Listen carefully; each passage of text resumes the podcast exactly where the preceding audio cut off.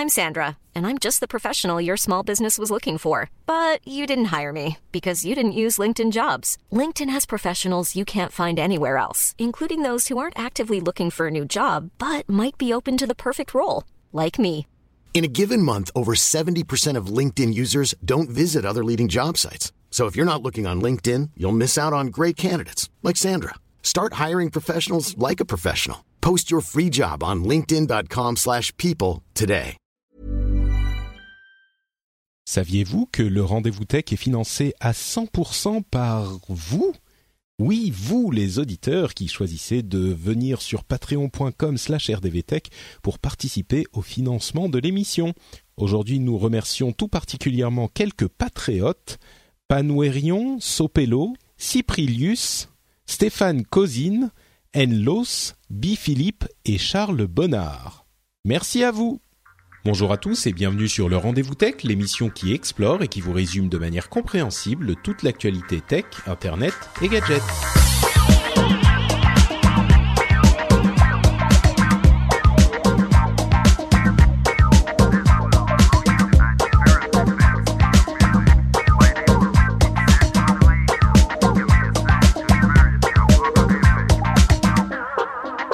Bonjour à tous et bienvenue sur le Rendez-vous Tech, l'émission bimensuelle où on vous résume toute l'actu tech, internet et gadgets. Je suis Patrick Béja et toutes les deux semaines, je reviens dans vos oreilles pour vous résumer toutes les choses importantes qui se sont passées dans l'actu euh, du monde de la technologie pour que vous n'ayez pas forcément besoin d'aller éplucher tous les blogs de la Terre, toutes les news qui tombent par centaines on regarde tout ça, on sélectionne celles qui sont importantes et on essaye de vous apporter un petit peu d'analyse et de compréhension en profondeur, mais en simplicité de tout ça. Et aujourd'hui, pour euh, m'accompagner dans cette quête compliquée, j'ai le plaisir de recevoir euh, Camille Suard qui nous vient de... Alors, est-ce que je dis de, de Frandroid ou comment je dois te présenter Camille? C'est ça, journaliste tech chez Frandroid depuis quelques mois maintenant. Très bien. Magnifique. Bah merci de, de te joindre à nous. Euh, ça tombe bien que Bah, tu sois merci là. à toi. Ouais, ça tombe bien que tu sois là parce qu'on a. euh, c'est un petit peu, euh, je disais, c'est la semaine ou les deux semaines de, de folie dans le mobile là. Il va y Oui. avoir quoi? Il y a genre cinq téléphones majeurs qui sortent ou qui sont annoncés? Oui, bah, il y a notamment la phablette de Samsung qu'on attend tous avec impatience, qui devrait être très bientôt, si ce n'est demain, présentée. Ouais, le, le Note, le Note Note 8, 8. en fait, voilà. Oui. Et puis Et- l'IFA, bien sûr. Ouais, bon. L'IFA la semaine prochaine. la semaine prochaine, ça va être et on a déjà évidemment euh, un certain nombre d'infos qui, qui commencent à fuiter. Oui. On a, euh, enfin, on va en parler tout à l'heure, hein, mais on a le Pixel 2, on a des informations dessus. On a le Essen- Essential qui est pas vraiment à l'IFA, mais euh, le, le, tél- nouveau téléphone d'Andy Rubin qui est enfin euh, va être disponible dans une semaine environ aux États-Unis en tout cas. Euh, encore des infos sur l'iPhone 8, euh, un nouveau Nokia euh, qui, qui est un petit peu euh, flagship. Enfin bon, il y a plein plein de Mm. choses qui nous aidera à, à éplucher tout ça. Mais on, on va aussi parler euh, du, du fameux mémo euh, anti-diversité de, de, cette, euh, de ce programmeur de chez Google.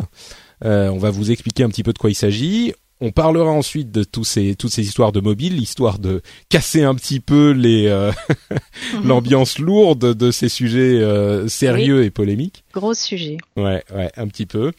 Et puis on aura donc l'autre sujet euh, sérieux et polémique, euh, les événements de, de Charlottesville de- aux États-Unis, dont je suis sûr que vous avez entendu parler, mais on va parler euh, surtout de l'aspect tech parce qu'il existe et il est important euh, également. Et puis après, on aura plein de petites news dont on va vous parler, comme euh, notamment un truc que j'ai trouvé magnifique, un moyen hyper intéressant de stocker de l'énergie.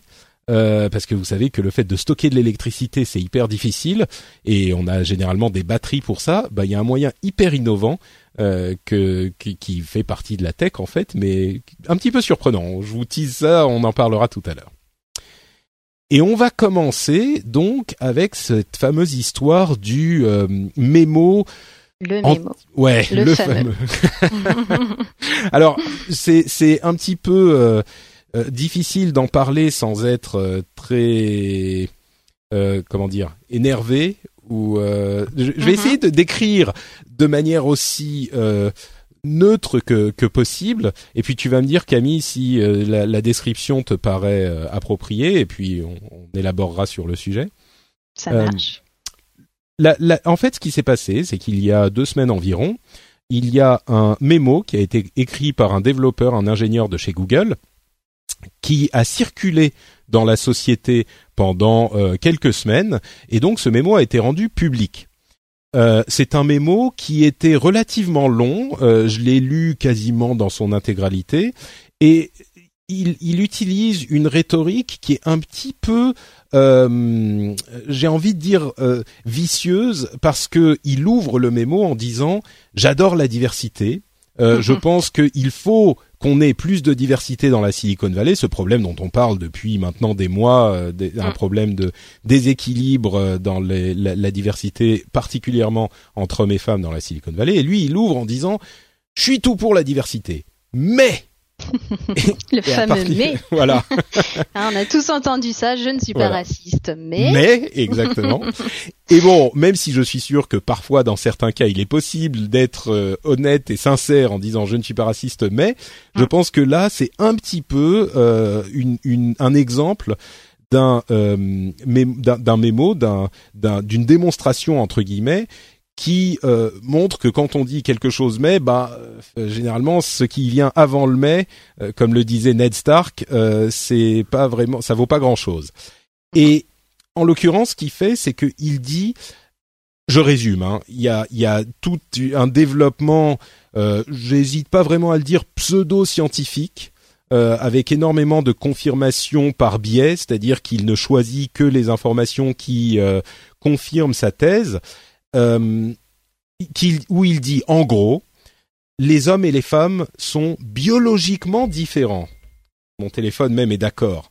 Euh, les hommes et les femmes sont biologiquement différents et il faut pas avoir peur de ces différences. Mais du coup, euh, l'une des différences que c'est que, que, enfin l'un des, des oui l'une des différences qu'impliquent ces différences biologiques et, et, tout le monde admet que les hommes et les femmes euh, ont des différences biologiques, hein, physiquement très certainement, peut-être d'autres manières, mais lui il, il va à la conclusion que les euh, femmes sont moins intéressées, alors il prend des pincettes, machin, les femmes sont moins intéressées par, entre guillemets, les choses et plus intéressées par les relations. Et les hommes sont plus intéressés par les choses et, les, et, et moins intéressés par les relations. Et du coup, il dit sans dire que euh, la conclusion à laquelle il arrive, c'est bah oui, mais donc euh, les femmes sont de moins bons, enfin en moyenne, hein, je dis pas toi en particulier, mais en moyenne, les femmes sont de moins bonnes euh, programmeuses, de moins bonnes codeuses que les hommes. Et encore une fois, je fais un résumé, un raccourci, mais je pense sincèrement et honnêtement que la conclusion logique de son raisonnement, c'est ça. Et après, il dit ah mais oui, mais non, mais il y a plein de femmes qui sont super bonnes codeuses, et d'ailleurs les femmes qui sont intéressées par la tech, c'est super bien, c'est génial. mais génial. il faut pas qu'on force le le, le le le, fait de euh, de d'engager, pardon, de ah d'engager, oui, de de prendre comme euh, codeur plus de femmes qui que faut pas forcer le truc. Et au final, je crois que si on veut donner une tournure un petit peu euh, pas crédible, mais enfin acceptable au discours, c'est le grand débat éternel sur la discrimination positive. Discrimination positive. Voilà. voilà. Euh, donc, mais mais lui, il parle même pas de est-ce que la discrimination positive est une bonne chose ou pas. Il est vraiment focalisé sur est-ce que les femmes et les hommes qui ont cette différence biologique euh, évidente est-ce que ça fait que les femmes sont plus ou moins intéressées par les choses ou machin ou vous comprenez? Ça veut dire qu'en moyenne bien sûr il y a des, euh, des des des plein de gens qui sont bien dans tous les domaines mais en moyenne bien sûr je parle pas d'une personne en particulier. Ok. Euh, bon alors première question est-ce que j'ai bien résumé la chose? Et deuxième question euh, que penses-tu de toute cette histoire? Parce que pardon avant de te donner la parole et de me taire il, a, il faut préciser qu'il a été renvoyé de chez Google suite au mhm. scandale euh, que ça a provoqué. Bien sûr, il y a eu beaucoup de gens qui se sont exprimés contre ce type d'idée, euh, des gens qui se sont exprimés pour également ce type d'idée en disant que il est impossible d'être euh, quelqu'un de droite. Alors de droite américaine hein, chez Google et que c'est il y a une sorte de culture du, du une sorte d'omerta sur les idées entre guillemets conservatrices et que il y a une une chambre d'écho euh, libérale, encore une fois libérale américaine, donc euh, de gauche, de gauche américaine, aux États-Unis, et que les gens conservateurs ne peuvent pas s'exprimer, et que c'est terrible. Ok, il a été renvoyé. Oui, oui, voilà, c'est ça en fait. C'est euh, donc à travers ces dix longues pages de mémo, en fait, euh, il se plaint principalement que euh, Google pratique une discrimination positive sans vraiment la nommer, et que du coup, le fond du problème en fait, c'est que Google ne prend pas assez en compte son son opinion politique qui est celle d'un conservateur et que du coup Google serait euh, la gauche américaine encore une fois, mais bien pensante. Euh, euh, donc voilà. Et en fait, il a porté plainte contre contre Google auprès du Conseil national des relations au travail. Et normalement, il n'aurait pas dû être licencié par Google puisque il est illégal d'être licencié ou même blâmé après une charge déposée mais soi-disant que le conseil d'administration euh, n'a pas informé Google, qui n'était donc pas au courant. Donc oui, c'est-à-dire qu'il a porté plainte et selon lui, Google l'a renvoyé après qu'il ait porté plainte. Il semblerait que chronologiquement, effectivement, il a porté plainte avant. Il y a un problème chronologique, c'est ça. Ils sont mais Google n'était pas au courant en fait. Voilà. Euh, le monsieur aussi indique que euh, beaucoup d'employés, enfin beaucoup, des employés ont, soutenu ces propos, mais que euh, ces personnes-là ont été harcelées par les RH et que du coup, euh, du coup, ce serait en fait une sorte de suicide euh, politique et ce serait un suicide de la part de, des autres employés de Google de soutenir ces propos. Ils peuvent pas le faire parce qu'ils se trouveraient parce qu'ils se trouveraient du coup harcelés effectivement pour leur vue euh, qui serait de droite. Euh. Encore une fois, il faut comprendre le contexte euh, aux États-Unis en ce moment. Il y a une sorte de victimisation. Alors moi, je pense pas que c'est justifié. Eux pensent que c'est justifié de la droite américaine qui dit euh, ah oui, mais on peut pas exprimer exprimer nos opinions, euh, toutes ces histoires. C'est toujours la même histoire. C'est le premier argument, la première défense, c'est la liberté d'opinion. Ouais. Sauf Et on va y revenir tout à l'heure. Voilà, il y a quand même une grosse différence entre liberté d'expression et encouragement euh, à la violence ou à la promotion de stéréotypes, euh, ce genre mm. de choses. Mais alors, qu'est-ce que tu penses de ce de ce mémo spécifiquement, euh, de, de, ce qu'il dit en fait, tout simplement, parce que je suis sûr que certains vont dire, oui, mais enfin, effectivement, le fait qu'il y ait des différences biologiques entre hommes et femmes est indéniable. Euh... Oui. Bien sûr que nous avons des différences biologiques, mais euh, les rôles sociaux féminins et masculins, ils sont pas, ils sont pas innés, ils sont fabriqués par la société. Donc euh, il n'y a pas de, c'est une construction sociale, c'est pas c'est des influences, c'est pas euh, c'est pas parce que je, je, suis une femme que je ne vais pas être attirée ou pouvoir avoir les capacités d'une de m'intéresser donc euh, hmm. à la techno et, aussi, et, et aussi pardon et aussi euh, gérer le stress parce qu'il y a aussi cette composante là c'est qu'ils pensent que les femmes ne peuvent pas gérer aussi bien la pression que les hommes. Euh, notamment pour donc du coup pour les postes euh, de, de direction. Euh, donc il y a ça aussi que quoi les femmes ne supportent pas la pression et que du coup, enfin c'est neurologique même. Hein. Il a même employé le mot neurologique. Ce n'est pas, on n'est pas, on n'est pas égaux face hmm. face au travail. Ouais, il y a, y a quand même, enfin, le fait que euh, les rôles des hommes et des femmes sont différents dans la société, euh, construction sociale ou pas, je crois qu'on pourrait en débattre des heures. Moi, je sais de, quel côté je me, je tombe, mais ce qui est euh, effectivement important dans son mémo à lui, c'est qu'il dit, encore une fois, en, je résume, mais les femmes font en moyenne sont de moins bons programmeurs que les hommes.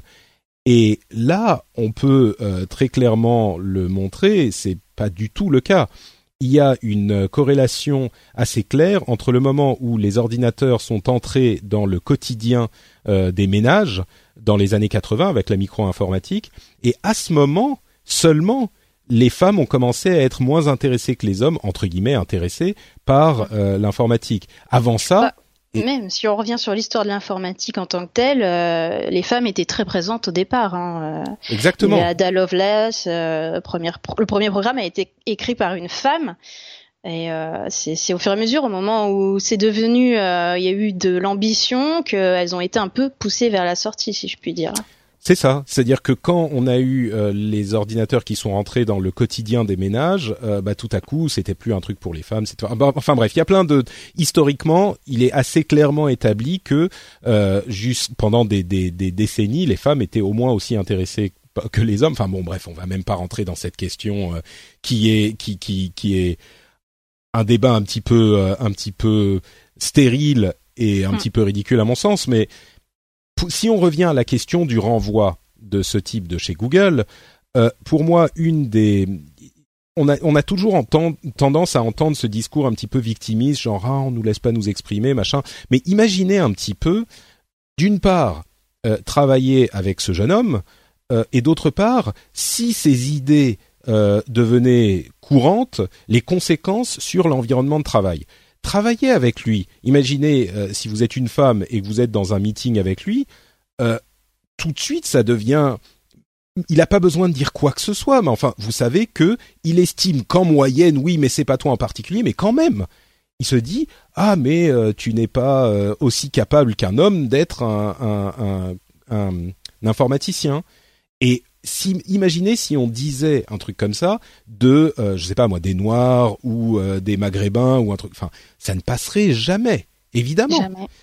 Et, et donc, il y a ça d'une part, et d'autre part, si les, les idées euh, de ce type se répandaient pour toutes adoucies et suaves qu'elles soient dans la présentation du mémo, mmh, si il y a eu la forme et... ouais.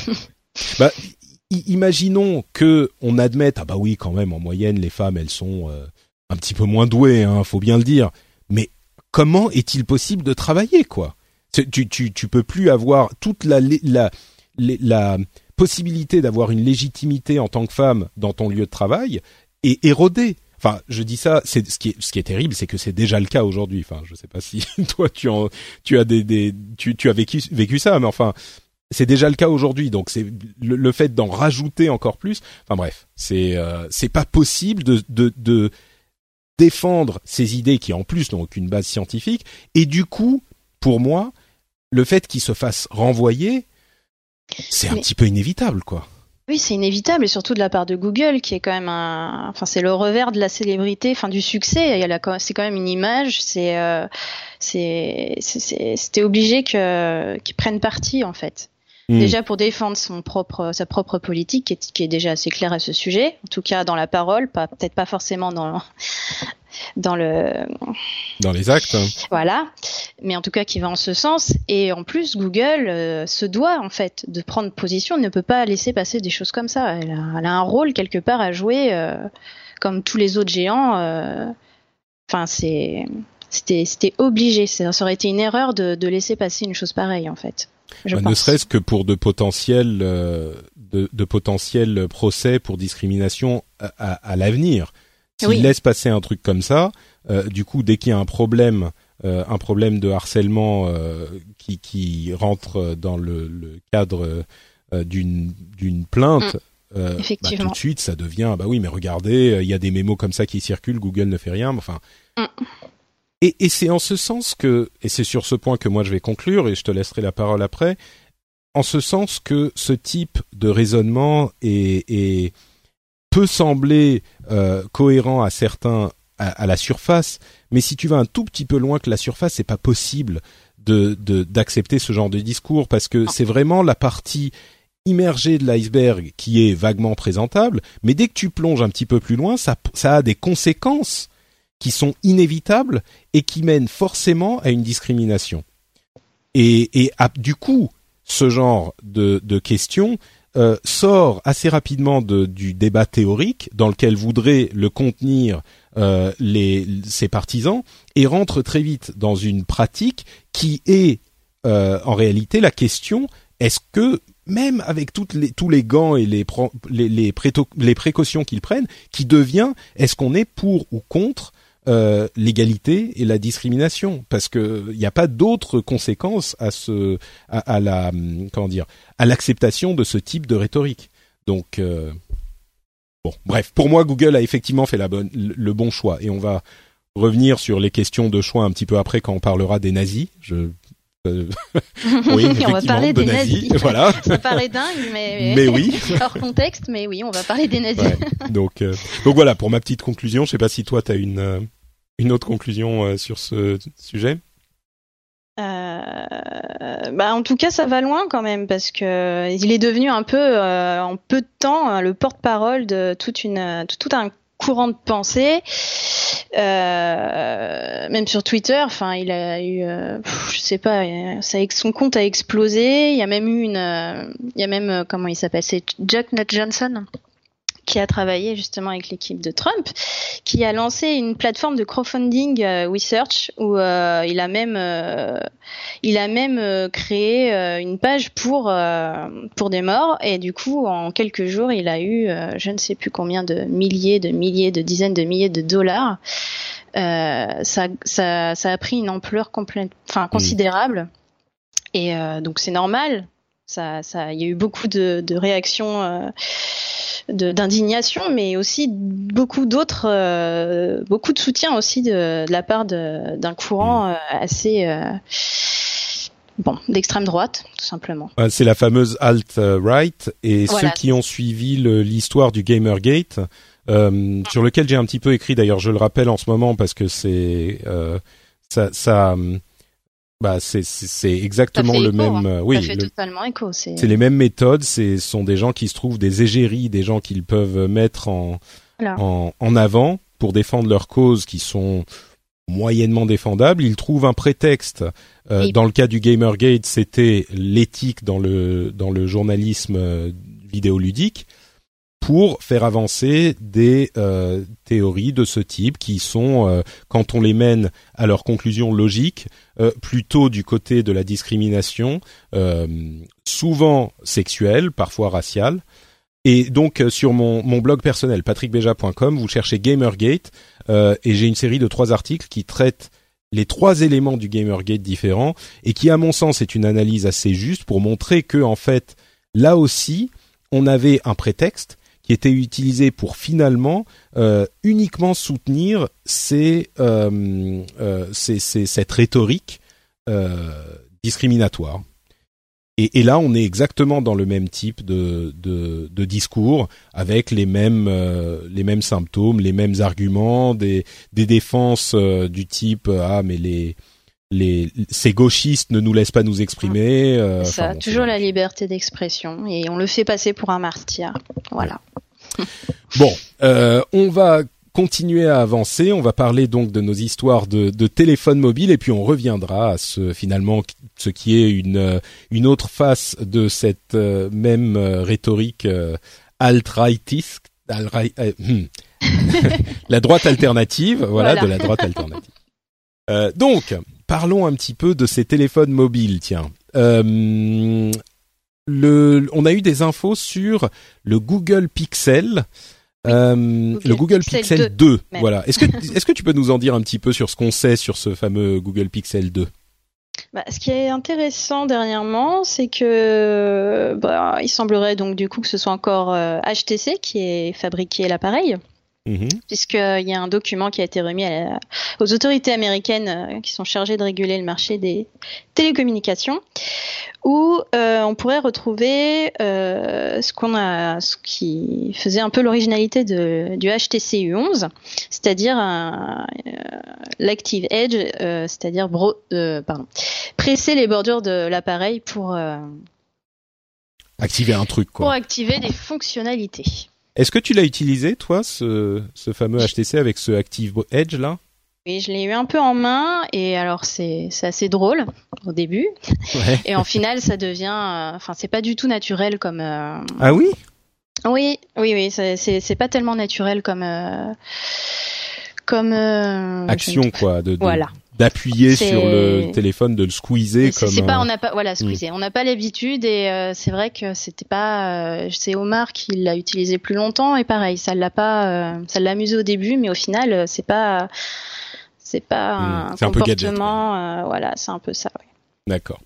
On a vu également dans certains leaks qu'il aurait donc deux, deux, deux haut-parleurs stéréo, Mhm. mais par contre il n'a pas de port euh, jack.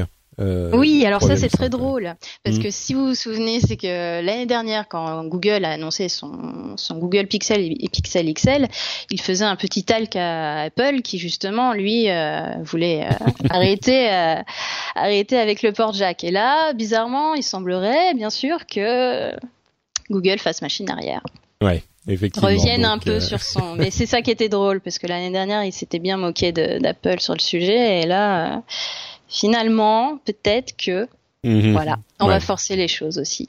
D'accord. Je crois qu'il y a un autre aussi modèle de, euh, de de Google Pixel 2. Il y aurait deux fabricants, si je ne m'abuse, pour les deux tailles. Peut-être que le plus Le grand. XL? aurait- Ouais. Peut-être que le plus Mm. grand aurait un port jack, mais bon, on sait pas. On sait pas encore. Et entre parenthèses, au moment où on enregistre, euh, Android O euh, vient d'être officiellement lancé et il s'appelle bien Alors, Android c'est Oreo. Oreo, voilà, exactement. oui, C'est- c'est sûr. Mais on c'est- n'y croyait plus en fait, puisque ça semblait tellement évident que euh, Trop on n'y évident. croyait plus. Voilà, C'est comme euh, KitKat à l'époque voilà, c'est de pas la Android K, première ouais. fois qu'une marque, euh, voilà. Alors il disait à l'époque de KitKat qu'il n'y avait pas d'argent qui avait changé de main, c'était un partenariat entièrement euh, non financier. Peut-être que c'était le cas et peut-être que c'est le cas encore aujourd'hui. Mais c'est la deuxième fois qu'une version d'Android utilise un nom commercial, un nom de, de douceur euh, commerciale. euh, Petite pour, euh, sucrerie. Voilà. Euh, quoi d'autre? Euh, Le téléphone Essential, donc la société d'Andy Rubin, va enfin être livré aux gens qui ont précommandé. Ça sera le 28 août chez Sprint aux États-Unis. Euh, ils avaient eu donc un retard qui n'était pas passé inaperçu parce que euh, ils avaient promis beaucoup et puis finalement, Mm. enfin c'est surtout la, la société d'Andy Rubin euh, qui est très attendue. Pour, pour ceux qui s'en souviennent, c'est le développeur originel d'Android. Euh, et les premiers retours que j'ai entendus sur le téléphone, les gens qui ont eu des versions de test sont quand même très très. Positifs. Euh, c'est une version euh, très très pure d'Android. Et en plus de ça, le design du téléphone est vraiment plaisant. Et, pour ceux qui l'ont testé, ceux que j'ai entendus en tout cas, ils disent c'est vraiment l'iPhone d'Android, c'est-à-dire euh, euh, quelque chose qui euh, correspond à un design vraiment épuré et qui est un, un- un objet, un bel objet quoi. Oui, l'appareil, enfin en tout cas les visuels qu'on a eus sont, sont superbes. hein. C'est Est-ce qu'on sait quand il va être disponible en France ou est-ce qu'on n'a pas encore de date? Non, D'accord. C'est c'est oui, ils commencent avec une toute petite euh, une toute petite euh, série, enfin toute petite, quelques millions aux États-Unis. Euh, peut-être qu'ils vont prendre leur temps. Enfin, c'est ce qu'ils disaient en tout cas. T'y crois toi à ce, ce retour de Andy Rubin dans le dans le monde du, du smartphone? Ben, c'est, je sais pas, j'attends vraiment de la, de l'avoir en main parce que les premiers, euh, les premières informations qu'on a eues étaient un peu, euh, un peu décevantes. On s'attendait à quelque chose d'un peu plus euh, premium, peut-être, je ne sais pas. Hmm. Mais euh, oui, voilà, l'OS a l'air, euh, c'est Ambient OS que ça s'appelle. Je ne dis pas de bêtises. Euh, oui, ça devrait être euh, vraiment une expérience euh, pure, comme tu disais. Donc, du coup, euh... puis bon, bah l'écran bord à bord. euh, Oui, c'est surtout vient, ça aussi. ouais. Hmm. on y vient. Après, il faut voir comment, euh, si on regarde une vidéo par exemple, comment ça se, comment ça, si, si la caméra frontale ne gêne pas en fait, si ça Hmm. coupe pas ou ce genre de choses. Ouais. Et il y a les mods aussi, enfin le mods avec la, la, la caméra 360 là, le truc qu'on peut 360 rajouter. degrés, ouais. 65 degrés, ouais. Après, Mm. les retours sont pas très bons là-dessus, j'ai cru voir que c'était Mm. pas très optimisé encore. D'accord. Mais euh, Bon, à voir. En tout cas, il est. euh, moi, je commençais à avoir un petit peu peur au début de l'été quand on a Oui. vu qu'il était en retard. Bon, là, visiblement, ils sont en train de sortir les modèles d'usine, donc euh, on y arrive. Et les retours étant bons sur le design, euh, ça peut être une, une alternative intéressante parce que le, le Android haut de gamme commençait à être euh, déserté par les, ses acteurs euh, traditionnels. Donc, euh, on en a un de plus là. oui, c'est une bonne nouvelle. Une, une nouvelle intéressante, pas directement sur les iPhones, mais sur iOS 11, donc de fait sur les iPhones et sur les iPads, euh, une manière de désactiver l'accès par empreinte digitale aux iPhones et aux iPads. C'est-à-dire que quand on appuie cinq fois rapidement sur le bouton Power, ça oblige les, utilisateurs à utiliser le code, le PIN, pour débloquer l'appareil. Et c'est hyper intéressant parce que euh, bien sûr, un bah, si vous êtes en train de vous faire agresser, quelqu'un peut utiliser votre pouce ou si le, on, a la confirmation de la euh, du déblocage par visage, euh, par reconnaissance faciale pour le mm. prochain iPhone, bah mettre le téléphone devant votre tête et puis le débloquer. Oui, ça, ça a jamais été un très bon élément de sécurité ce genre de choses finalement. Le capteur d'empreinte, bon, pareil, c'est. bah, c'est possible à, il est possible de, de l'obtenir. C'est pas, c'est pas tellement sécure. Mais ce qui est encore plus intéressant pour moi, c'est que légalement, alors je connais pas très bien la situation en Europe ou en France, mais aux États-Unis en tout cas, euh, il est possible légalement à, euh, aux autorités policières de vous obliger ou de vous demander de débloquer votre téléphone avec vos données biométriques, donc euh, hmm. votre iris, votre doigt, tout ça. Mais légalement, ils n'ont pas le droit de vous demander votre code PIN. Euh, pourquoi? Parce que traditionnellement, enfin même pas traditionnellement, mais légalement, euh, le, le, les données biométriques, donc euh, votre empreinte digitale ou votre visage, bah, c'est l'équivalent d'une clé. Donc c'est quelque chose que vous avez. C'est une clé et on a le droit légalement de demander à un suspect d'ouvrir un coffre, par exemple, pour découvrir les documents qu'il y a dedans. Mais on n'a pas le droit de lui demander de s'incriminer lui-même. c'est le cinquième amendement, je crois. c'est bien ça on n'a pas le droit de lui demander de s'incriminer lui-même. Et le fait de demander un, mot de passe qu'il connaît, c'est l'équivalent du fait de lui demander de s'incriminer lui-même. Et ça se transpose au monde des téléphones mobiles. Donc, ce que ça veut dire, c'est que si vous êtes en train de passer une euh, une frontière et que vous avez des euh, documents euh, piratés sur votre téléphone, je sais pas, je dis n'importe quoi, ben vous pouvez le bloquer de, de manière à être sécurisé légalement, bien sûr, ça ne veut pas dire qu'il n'y a pas d'autre moyen de rentrer dans votre téléphone, mais les conséquences légales de, ce, de ce, cette petite fonctionnalité me paraissaient vraiment intéressantes, quoi. Hmm. Je sais pas du coup en France comment. Ouais. Comme tu disais. Euh, ça a creusé, oui, effectivement. Bah, il faudrait, si quelqu'un a euh, cette information, si vous pouvez venir nous le dire dans les commentaires de l'émission, ça serait sympa si on a un juriste euh, parmi les auditeurs. Hmm. Euh, il faudrait peut-être que je demande à ma femme d'ailleurs, puisqu'elle ah, est avocate. mais euh, mais oui, bon, donc euh, si vous avez les infos, venez venez nous dire ça dans les commentaires de l'émission. Euh, quoi d'autre? Euh, Bon, rapidement sur Apple puisqu'on en parle. Euh, troisième génération d'Apple Watch aurait une version avec connexion cellulaire et sans, mais aurait le même design, la, même forme. ils sont en train d'investir un milliard de dollars dans du contenu vidéo original. Euh, quoi d'autre? Il pourrait se mettre à vendre des films euh, quelques semaines après leur euh, sortie au cinéma. Alors ça, ça sera aux États-Unis parce que en France, c'est pas, près d'arriver. et, et, il semblerait que le fameux iPhone 8, pour revenir au téléphone eux-mêmes, soit disponible en septembre en quantité un petit peu limitée, mais tout de même en même temps que les iPhone 7s et 7s Plus. Euh, donc finalement, on n'aurait pas ce retard euh, qui avait été pressenti pour le modèle 8, le fameux modèle euh, anniversaire. Mhm. Donc voilà pour les pour le côté d'Apple. On a donc euh, plein d'autres euh, téléphones qui sont euh, qui font un petit peu de bruit. On a un Nokia 8 qui est un, téléphone ben, haut de gamme qui est fabriqué par HMD Global. On a des rumeurs, enfin des screenshots leakés sur le LG V30.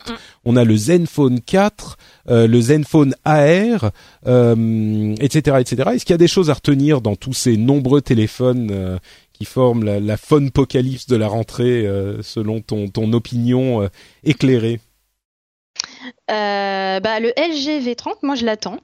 Je mhm. l'attends parce que le LG V1 qui était du coup sorti l'année dernière, mais pas en Europe, bon, voilà, il m'a fait de l'œil. il devrait même régler, régler, quelques défauts du G6 et surtout on l'attend en face du Note 8 et de l'iPhone 8. Est-ce que c'est un téléphone vraiment haut de gamme Du coup, moi je connais pas bien euh, LG. Est-ce que tu peux nous dire pourquoi tu l'attends justement? Parce que c'est, euh, enfin déjà LG, c'est une marque que j'apprécie plutôt parce que euh, elle prend quand même encore quelques risques par rapport par rapport aux autres géants. Euh, bah, le LG V30, euh, bon, euh, par contre, il abandonnerait le, le, double écran. Il n'aurait plus qu'un seul écran, mais il serait sans bordure. Ah, donc encore un téléphone bord à bord. ça devient, enfin, ils seront tous comme ça d'ici deux ans, quoi. Mm, mm. Et l'appareil photo a l'air très intéressant. Euh, pour notamment pour l'ouverture euh, de, diaphragme, euh, puisqu'il pourrait donc recevoir plus de lumière et ça pourrait faire des photos de nuit ou même de mouvement assez incroyables. Ah, D'accord. Il, ouvre plus que les téléphones, que les smartphones habituels, quoi. Voilà, c'est ça. Donc niveau photo, c'est pas mal. Et puis ça devrait être un, très bel, un très bel objet. D'accord. Le, le Nokia, qui en fait est pas fabriqué par Nokia, mais qui s'appelle quand même Nokia, euh, Qu'est-ce qu'on pense C'est un truc qui pourrait ramener Nokia sur le devant de la scène? C'est une prélude à un retour? C'est hmm, Est-ce que ça va vraiment euh, ramener Nokia sur le devant de la scène? C'est je ne suis pas encore convaincue. Ouais. euh, mais apparemment, c'est, enfin, ça, ça devrait être un, télé... un bon téléphone. Mais euh, ah mais attends, c'est celui-là. Je, je vois mes notes. C'est celui-là qui a le Bofi le, le, le, truc pour prendre des selfies des deux côtés en même temps là t'avais vu cette oui, euh, oui mais ça c'est pas nouveau hein, ça existait ah déjà c'était déjà possible c'est Samsung. Euh, je l'ai jamais utilisé mais euh, je sais que c'est possible sur Samsung et d'autres euh, marques normalement. Mais c'est vrai qu'ils mettent l'accent là-dessus. Bon c'est un côté un peu rigolo hmm. oui pour ceux qui n'ont pas vu c'est en fait bah comme la description hein, c'est on prend une photo avec les deux caméras en même temps et ça nous fait une, une photo bah, avec une, un composite euh, directement. En même temps, du coup, c'est c'est assez drôle. C'est mignon, quoi. disons que n'importe quelle app pourrait faire ça. C'est vraiment pas un problème euh, matériel, je pense. C'est c'est juste une question logicielle. C'est ça. Euh, Après, voilà, il faut savoir qu'il va être commercialisé à 599 euros. Donc c'est déjà 200 euros de moins que ce qu'on peut trouver pour un Galaxy S8. Euh, bon, il se positionne un peu euh, de façon bâtarde, si j'ose dire. Ah oui? Mais pourtant, enfin, il a, enfin, c'est un Snapdragon Dragon 835, il a 4 Go de RAM, euh, c'est un bon. Tu dis bâtarde, c'est, c'est, ça, me semble péjoratif comme description. Oui, bon, je sais pas. C'est peut-être parce que je suis pas trop emballée, je sais pas. C'est. C'est euh, juste, mais explique, explique pourquoi t'es pas emballé. C'est que c'est un de plus ou euh, il a l'air, euh, enfin il a En fait, il y a les marques chinoises en face de lui. Il y a ça hmm. aussi. Et du coup, il est encore, en fait, il est un petit peu plus cher que ce qu'on pourrait trouver. voilà, par exemple, puis même on a le, le OnePlus 5 qui est quand même, quand même un, un très bon produit hmm. qui coûte 100 euros moins cher. D'accord. Oui, donc c'est toujours cette guerre. Euh, voilà. voilà. il y a de ça aussi. En fait, c'est c'est pas. je pense que ça sera pas c'est pas un mauvais téléphone, mais il faut voir ce qu'il a en face de lui aussi quand même. Donc euh, entre le OnePlus 5 et puis oui, voilà. Bon, c'est ça. Et... Ok, bon, bah voilà. Donc pour les impressions sur ces nombreux téléphones euh, qui débarquent, de, fait pour nous, il y en a peut-être un petit peu moins. Je pense que c'est le Pixel 2 qui, les deux qui, qui sortent du lot pour moi, c'est le Pixel 2 et le Essential. Mais vu que le Essential n'est pas euh, disponible en France, bon, c'est forcément le, Pixel 2 qui. C'est ça. D'accord, très bien. Eh ben, avançons avec notre deuxième sujet un petit peu polémique euh, pour euh, parler des événements, pas spécifiquement des événements de Charlottesville, mais plutôt de ce qui s'est passé avec le site euh, The Daily Stormer, qui est un site là encore très proche de la droite alternative américaine. Euh, alors, je pense que vous avez tous vu dans les news euh, ce qui s'est passé à Charlottesville, euh, la réaction du, du président américain qui a été vivement critiqué par, à vrai dire, à peu près tout le monde, si ce n'est même la droite, la gauche, pour le coup, se sont retrouvés aux États-Unis, à, à l'exception peut-être de la droite alternative et des, des, des néo-nazis et des suprémacistes blancs. Euh, et, et, encore une fois, si vous n'avez pas suivi, c'est vraiment euh, le cas. On parle de néo-nazis qui défilaient dans les rues. Hein. Il n'y a pas de d'équivoque possible sur le sujet. On peut on peut euh, en parler sans invoquer la le, le, point Godwin parce que là pour le coup c'est effectivement ce qui s'est passé. Mais là où ça devient intéressant, c'est la question, euh, enfin là où ça devient intéressant, là où ça devient plutôt tech, c'est la question de ce qui s'est passé avec le site The Daily Stormer, qui est euh, un des sites euh, clairement néo-nazi, nouveau, enfin suprémaciste blanc, qui défend ce type de cause, qui, du fait de la polémique montante sur ces sujets dans la société américaine, a, en raison de certains articles clairement critiquables qu'ils ont publiés, euh, se sont vus fermer les portes. Je crois qu'on peut le dire sans être 100% euh, sans, sans, exagérer, se sont un petit peu vus fermer les portes de l'internet finalement. C'est ça. Euh, donc leur premier hôte, c'était Godaddy, je crois, leur a dit bon, ben, on veut plus vous. C'est ça, hein, c'était Godaddy. Mmh, c'est Godaddy. Ouais. Euh, ils sont partis chez Google. Google, au bout de quelques heures, a dit bah nous non plus, on veut pas de vous.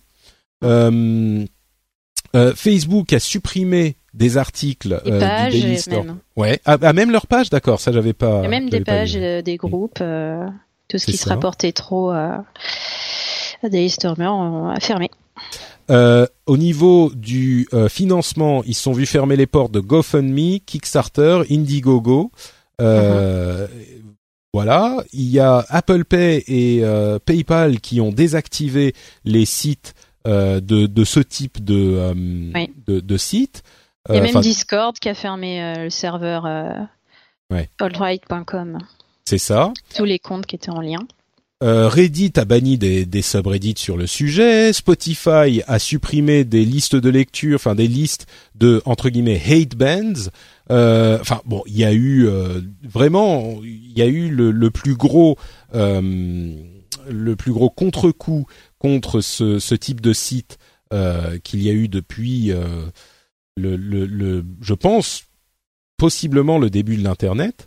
Mhm. Euh, et puis il y a eu l'histoire de Cloudflare. Alors il faut préciser quand même, c'est un truc dont on parle souvent, mais chez nous, si on parle de certains sujets, on a tout de suite l'idée que la liberté d'expression a des limites. Et généralement, ces limites sont traditionnellement l'incitation à la haine raciale et euh, plus récemment, depuis quelques décennies, l'incitation à la haine tout court. Et donc, ce type de euh, d'expression euh, est illégal dans nos pays. C'est pas le cas exactement aux États-Unis. L'incitation à la haine, enfin aux États-Unis et dans les pays anglophones d'une manière générale, l'incitation à la haine en tant que telle n'est pas forcément illégale. la liberté de parole est quasiment absolue à partir du moment où il n'y a pas une incitation à la violence. Et là, parfois, la limite est un petit peu floue, mais enfin, sur le principe, c'est comme ça. Euh, et du coup, le, le, le fait de dire euh, je, je pense que les noirs sont inférieurs aux blancs, en tant que tel, c'est pas illégal. Alors ensuite, il y a un truc qui est important, c'est que la liberté de parole est souvent, euh, associée à l'idée qu'on n'a pas de conséquences pour ce qu'on dit. C'est pas vrai. La liberté de parole aux États-Unis, c'est que le gouvernement ne peut pas vous condamner pour ce que vous dites. Par contre, rien n'empêche euh, une société, par exemple, de vous renvoyer pour certaines opinions controversées que vous exprimez. C'est ce qui s'est passé dans le cas du mémo de Google. Euh, c'est ce qui se passe dans le cas de toutes ces sociétés qui refusent d'offrir leurs services à euh, des entités qui expriment des opinions qui sont euh, contre ce qu'ils estiment être euh, acceptable. Alors là où ça devient vraiment problématique, c'est un problème qu'a soulevé le président de Cloudflare. Alors Cloudflare, c'est un service qui propose une protection contre les attaques de déni de service. Euh, vous savez qu'il est assez facile de faire fermer un site en lui envoyant plein de visites par des bots, par des réseaux de bots. Euh, S'il y a un site que vous aimez pas, vous pouvez le, faire, le, rendre inaccessible très facilement et assez euh, euh avec de manière assez bon marché. Cloudflare est l'un des, des le service principal qui protège contre ça. Donc ça rend les sites toujours accessibles malgré les attaques des DOS. Et ils sont spécialisés sur ce genre de choses. Ils font très bien ce genre de choses. Et ce que disait Matthew Prince, le président de Cloudflare, c'est que il voulait rester complètement neutre dans toutes ces histoires, y compris, enfin, la, comparaison qu'il donne, qui est assez bonne à mon sens, c'est, il dit, nous, nous, nous faisons de l'infrastructure. On est mm. comme un, distributeur d'électricité.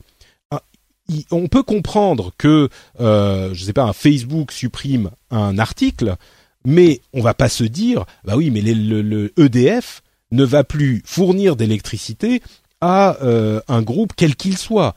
Là, je pense que même nous, on se dira, bah oui, non, quand même, ça, c'est pousser le truc un petit peu loin. Et bah lui, Matthew Prince disait, non mais Cloudflare, on est comme ça, on est de l'infrastructure. Je déteste ces mecs, mais je veux pas leur supprimer le service. Bon, au bout d'une journée, il s'est réveillé euh, de mauvaise humeur. C'est ce qu'il dit lui-même dans son article. Il dit :« Je me suis réveillé du mauvais pied. Ces mecs sont euh, de vrais connards, donc je les ai supprimés de mon service. Voilà. Euh, et, et j'aurais pas dû. Enfin, c'est pas. Il dit pas j'aurais pas dû. Ah. il dit. Il y a pas. Enfin, il, a, il en a tout à fait le droit en fait. Il n'y a pas de loi qui interdise les, les, sociétés privées de refuser un service à des groupes spécifiques. Exactement. Sauf, que lui dit une catégorie il protégée. Pas. Oui, bien sûr, bien sûr. Mais il dit il faudrait pas. Et là où ça devient encore plus intéressant, il y a, il y a deux éléments. D'une part, l'IFF, euh, donc l'Electronic euh, euh, euh, Frontier Foundation, qui se bat pour les droits de l'homme et le droit à la sécurité, le droit à la vie privée euh, systématiquement. Donc c'est vraiment, si on schématise de manière un petit peu ridicule, c'est vraiment la, la gauche des combats informatiques, ils ont dit Ouh là là, faut se calmer là, parce que si on part sur ce genre de, de truc, ça peut très vite se retourner contre nous. Donc, en substance, ce qu'ils disent, c'est il faut pas refuser l'accès à euh, ce type de, de, de, de site, même si tout détestable qu'il soit. Alors, ils sont un petit peu isolés dans le, le, les voies de mmh. la Silicon Valley, et oui, ce qu'ils disent, c'est parce que ça peut dégénérer ensuite et euh, si on supprime, si on coupe les voix de ces gens-là, ça peut ensuite euh, mener à une euh... Hiring for your small business? If you're not looking for professionals on LinkedIn, you're looking in the wrong place. That's like looking for your car keys in a fish tank.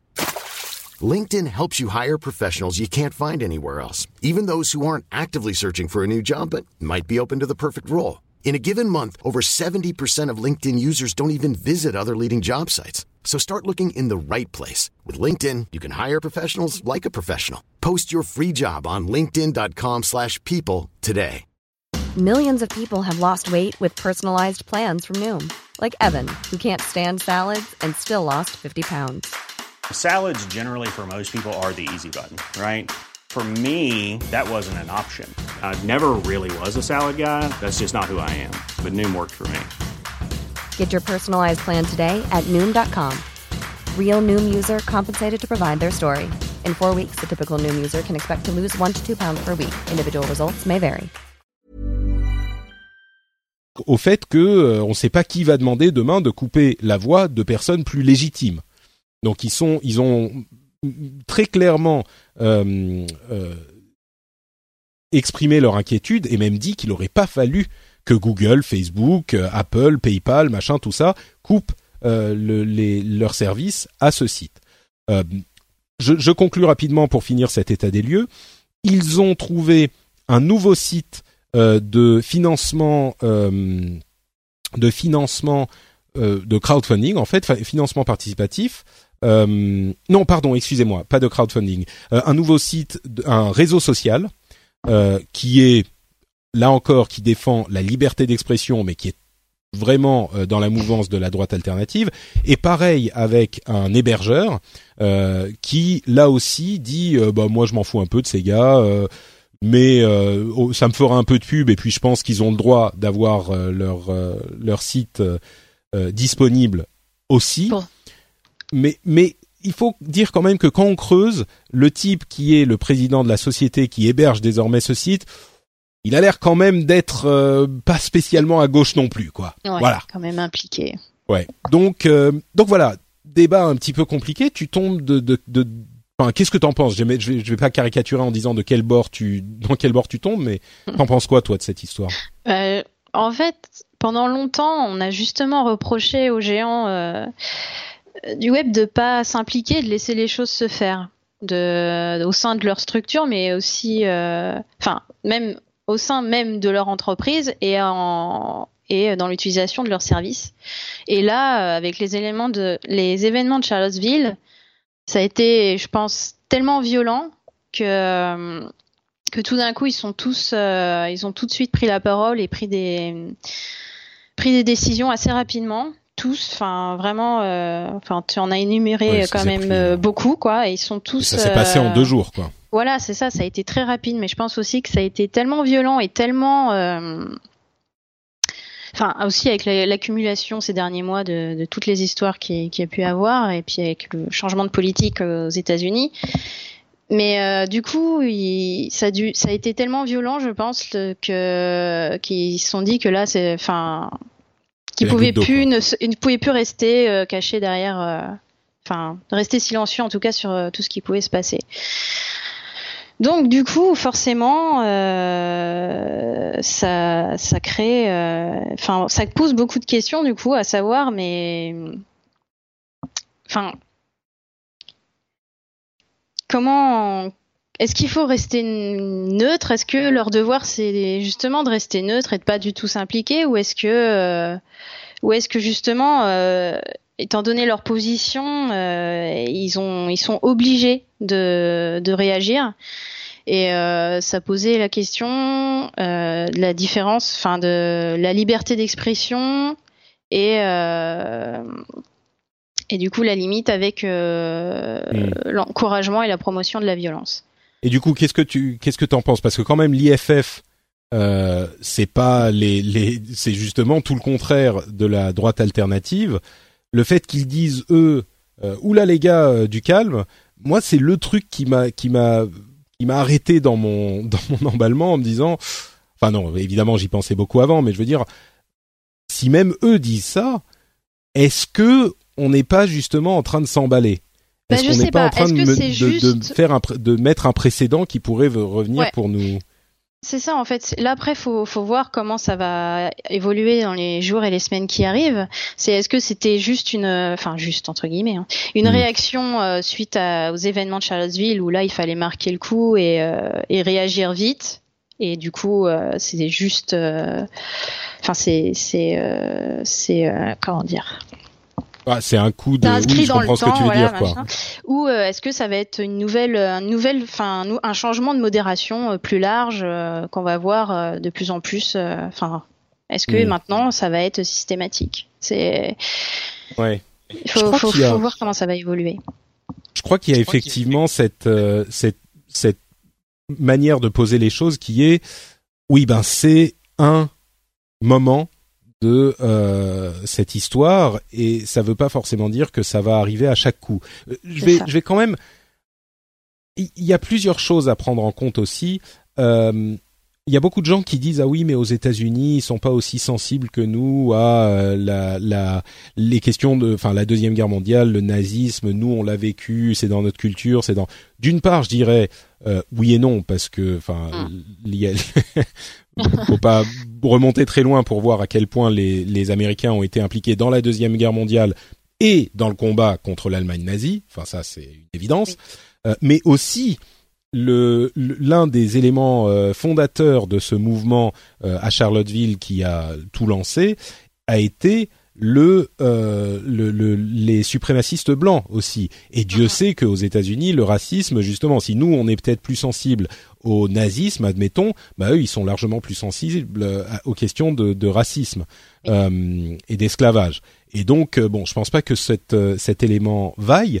Par contre, une des choses dont je suis sûr qu'on entendra euh, le, dans les dans les débats, c'est ah mais oui mais regardez si on a des sites euh, de, de terrorisme, qu'ils soient islamistes ou autres, euh, bah ceux-là on n'hésite pas à les faire fermer, on, on se poserait pas les mêmes questions. Certes, je pense que c'est le cas, mais c'est un exemple qui vient se retourner contre euh, les gens qui le présentent comme argument parce que Cloudflare, la société de protection contre les attaques des DOS que j'évoquais tout à l'heure, euh, qui a fini par euh, supprimer Daily Stormer, donc le site en question, eh ben il protège des sites d'ISIS. Donc voilà, c'est exactement ça. Eux, ils se disent, nous, on protège tout le monde et on se pose pas la question, y compris des sites terroristes. Mhm. et terroriste, enfin ouvert. C'est pas juste euh, oui bon euh, voilà, Donc bon pour moi, ce que j'en conclus tout ça, c'est que euh, peut-être coloré par mon histoire européenne. Il y a un moment, c'est quand même des nazis qui défilent dans la rue. Voilà. moi, je pense que c'est tout à fait naturel en fait d'avoir réagi euh, aussi fortement et rapidement en fait. Là, c'était euh, c'était trop violent, c'était c'était là en fait. C'était dans la rue, c'était euh, c'était visible pour de vrai. C'était euh, donc je pense que c'est c'est normal. Après, il faut voir si c'était une réaction à un moment donné ou si ça va évoluer. Bah, je crois que je crois qu'il y a effectivement, euh, il faut voir comment ça va continuer à l'avenir. Euh, il y a, le, je crois que tout le monde était dans son rôle finalement, parce que mhm. là où je pense qu'on a tous bien réagi, et même nous dans, dans l'émission, je pense qu'on a le, la bonne euh, la bonne réaction, c'est que ce type de décision ne se fait pas légèrement. C'est une question qui se pose lourdement, même dans le cas de euh, sites aussi abjects que euh, que celui-ci. On, on, on, le traite pas de manière légère et il faut jamais que ça devienne léger. Il faut jamais qu'on se dise oh bah c'est des nazis, allez on s'en fout, euh, on les bloque. Il faut toujours mhm. qu'on se pose très gravement la question, qu'on ait un débat sur le truc. Bien sûr. Et et donc je pense que au final, peut-être même contre toute attente, tout ce débat. Et, et je pense qu'au final, même si la conclusion est il n'y a pas vraiment de débat parce que d'un côté il y a des nazis et puis de l'autre il y a les gens qui se battent contre les nazis, donc euh, évidemment c'est jamais équivalent. Mhm. Mais au final, le, débat s'est fait de la bonne manière. C'est-à-dire qu'on s'est posé la question, on a bien étudié la chose, on s'est demandé si ça ne pouvait pas dériver, et on s'est dit oui, c'est une question, c'est un acte grave, notre décision est lourde de conséquences, on va la prendre en bonne conscience de ses conséquences. Et, et, et, donc, je pense qu'il y a eu une énorme maturité dans la manière dont ce, cette question a été traitée, euh, et c'était la bonne manière de le faire, quoi. Oui.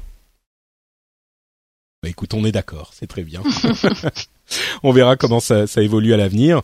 Euh, moi, mon espoir, c'est que ce cette explosion de d'inacceptable euh, a jeté un peu les choses aussi. Bah, a calmé un peu les choses et surtout a jeté une sorte de de discrédit sur l'ensemble du mouvement mm. euh, mm, mm. alternatif de droite alternative. Euh, et ce dont on parlait au début, c'est lié. Euh, on en entend un petit peu moins parler aujourd'hui parce qu'on a vu le vrai visage de ces gens. Alors oui, je suis sûr que cet ingénieur n'est pas un néo-nazi qui irait marcher en, avec des euh, voilà des croix gammées dans la voilà, mais c'est la même mouvance. Et, et du coup, c'est un petit peu plus difficile pour les gens comme ça de se faire euh, entendre. Quand ils ont le soutien, on disait, il a été monté comme égérie de la droite hmm. alternative. Bah eux aussi, c'est la droite alternative. Donc du coup, c'est des voisins un petit peu euh, difficiles à gérer, quoi. C'est ça. Bon, mais euh, je suis sûr que vous savez qui sont les meilleurs voisins du monde. Eh bien, ces voisins, ce sont les auditeurs du rendez-vous tech qui choisissent de soutenir l'émission sur patreon.com. La transition est à ville, n'est-ce pas? bon, vous le savez, euh, le rendez-vous tech est soutenu par euh, bah, ses auditeurs, tout simplement, les auditeurs qui choisissent de d'aller sur patreon.com slash rdvtech et de euh, donner de l'argent à cette émission qu'ils apprécient. J'aimerais remercier aujourd'hui Antoine Durand, euh, Roi Frédouze, c'est Roi Fredouze, je pense que c'est Fred, voilà, euh, le royal, Denis euh, Dessager, un nom un petit peu, je sais pas, germanique, euh, Tom BL, Asnor, Hockenheim et Aurélien Debren. Merci à vous tous de soutenir l'émission et merci à tous ceux qui le font. Vous êtes très nombreux à choisir d'aller sur le euh, le site Patreon, le crowdfunding. Et je le rappelle à chaque fois, mais vous pouvez euh, choisir combien vous donnez, même un euh, dollar, ça suffit. c'est ça compte 1 2 3 dollars ce que vous voulez. Et vous pouvez mettre une limite mensuelle. Vous pouvez vous arrêter quand vous voulez. Il n'y a pas d'engagement. Même pas 12 mois. Il y a rien du tout.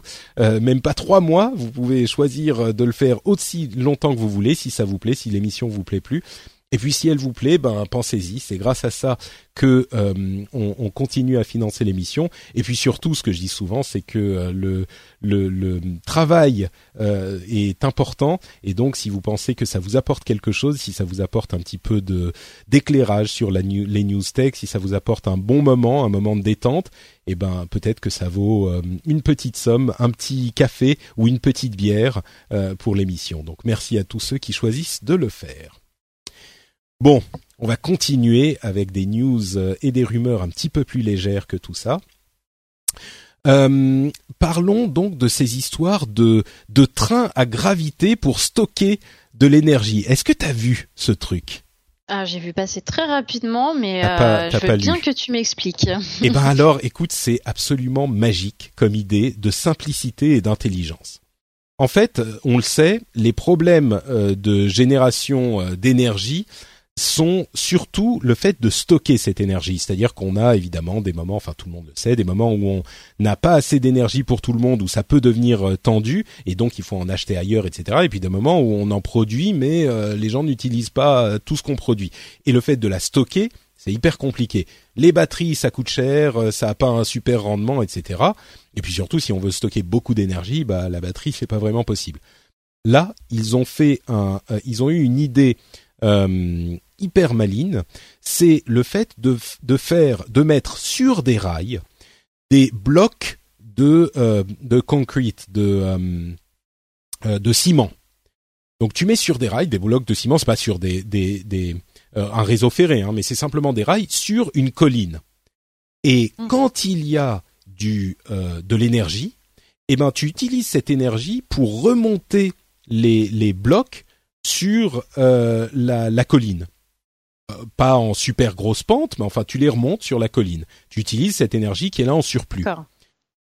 Et puis ensuite tu les bloques en haut de la, de la colline. Et ensuite, donc tu as cette énergie kinétique qui est bloquée en haut de la colline. Tu vois, avec les, les, les freins, les, tu mets n'importe quoi, tu mets une grosse pierre devant pour le bloquer. Et quand tu as besoin d'énergie ensuite, tu débloques le truc, il va descendre la colline et avec je sais pas comment ça s'appelle du rétrofreinage ou enfin d'une dynamo quoi sur le sur le le, le frein euh, et ben tu génères de l'énergie avec cette masse euh, ce, ce truc massif qui descend la colline.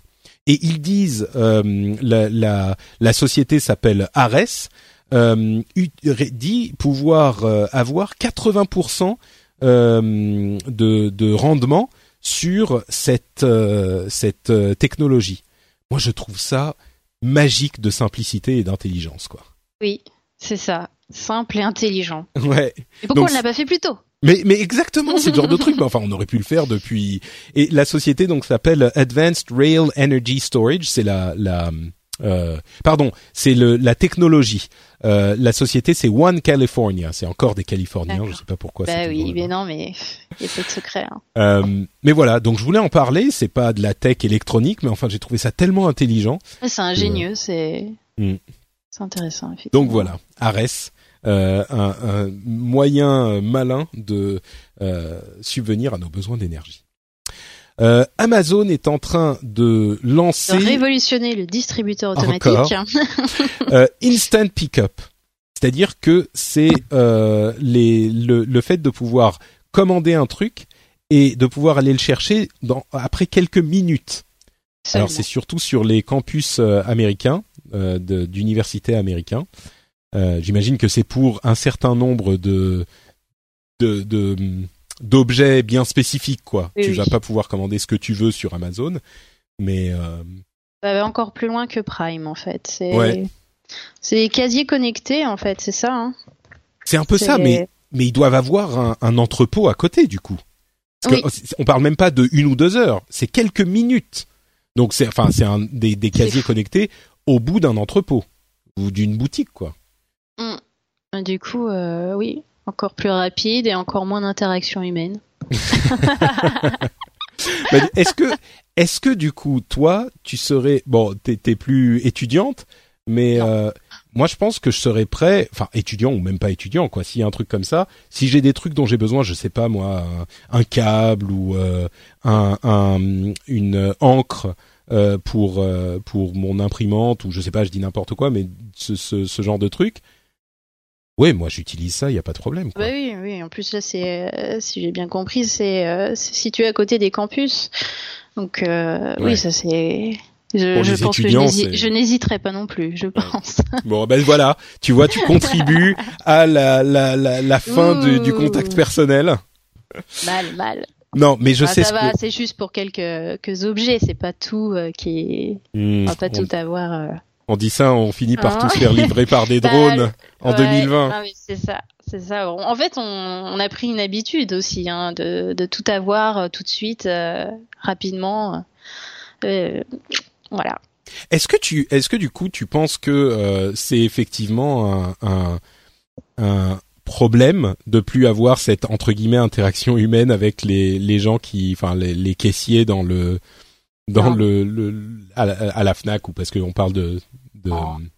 Je pense que on n'en est pas là encore non plus. hein. Euh, Pour certains types de produits, pour certaines, euh, certains besoins, euh, bien sûr. euh,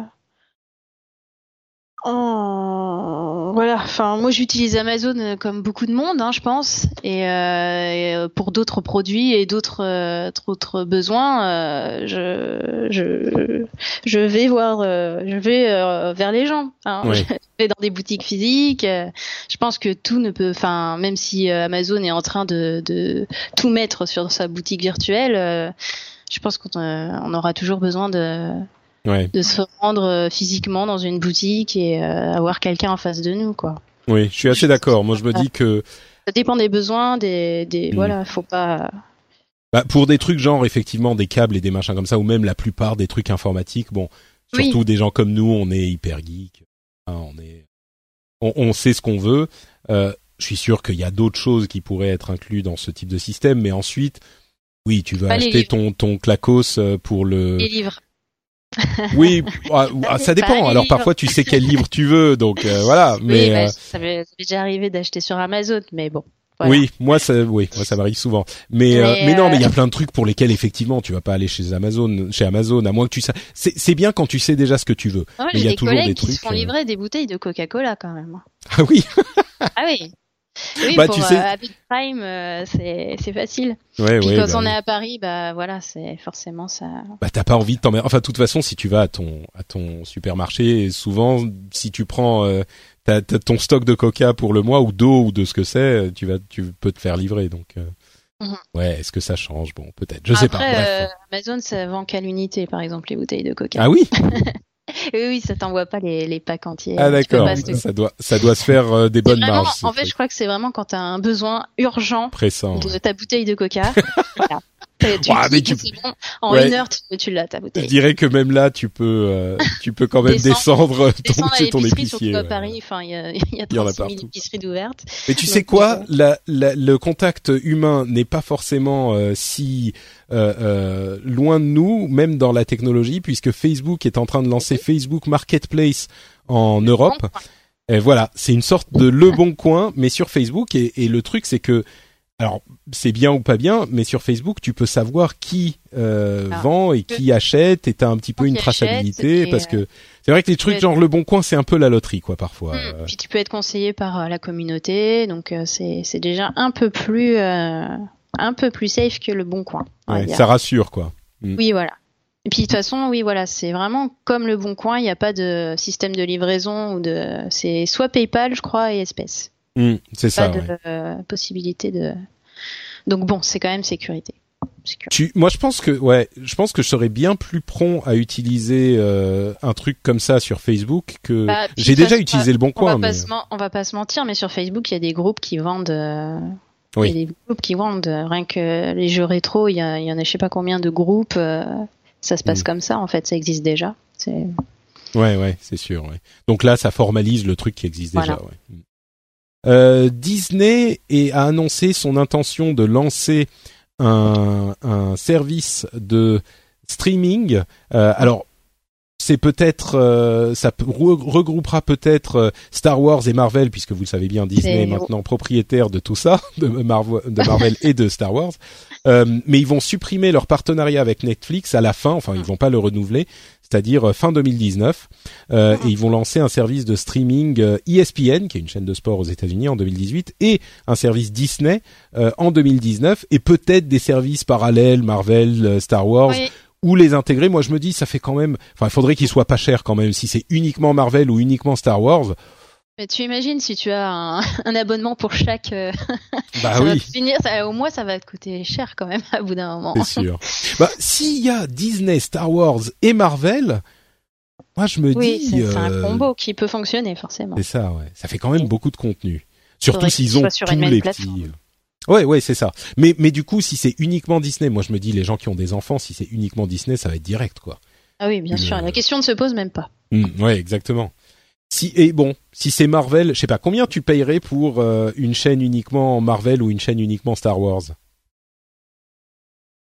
Euh, bah, je pense que je paierais pas. D'accord. Bah, voilà, la réponse est là. En tout cas, Marvel, euh, enfin. c'est pas ton truc. Pas, pas, pas spécialement.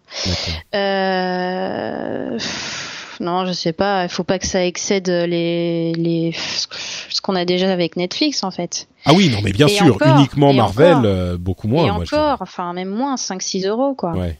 Ouais, moi je dirais Marvel s'il y a tout, toutes les productions, genre les dessins animés, les séries télé, les tous les oui, trucs. Oui, s'il y a vraiment tout, oui, ça. Ah bah oui, bien sûr.